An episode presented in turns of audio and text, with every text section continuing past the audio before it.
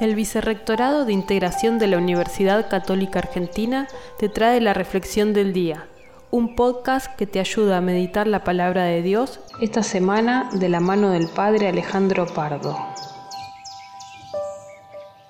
Ven Espíritu Santo, enciende nuestros corazones con el fuego de tu amor para que podamos comprender, gustar y poner en práctica tu palabra.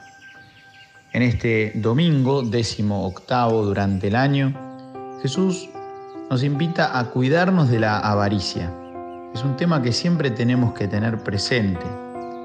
Dios es generoso con nosotros, nos regala la vida y nos sostiene en el caminar cotidiano.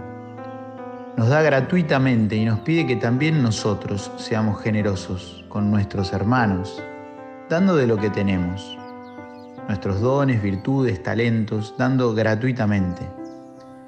Es bueno entonces preguntarnos sobre nuestra jerarquía de valores. ¿Qué es lo más importante? ¿Hay algo material que si no lo tengo pierdo la paz? ¿Las cosas materiales me dominan?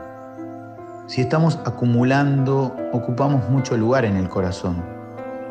Hoy le pedimos al Espíritu Santo la gracia de ser cada día más desprendidos vaciarnos y llenar nuestra vida con todo aquello que es esencial y que viene del buen Dios.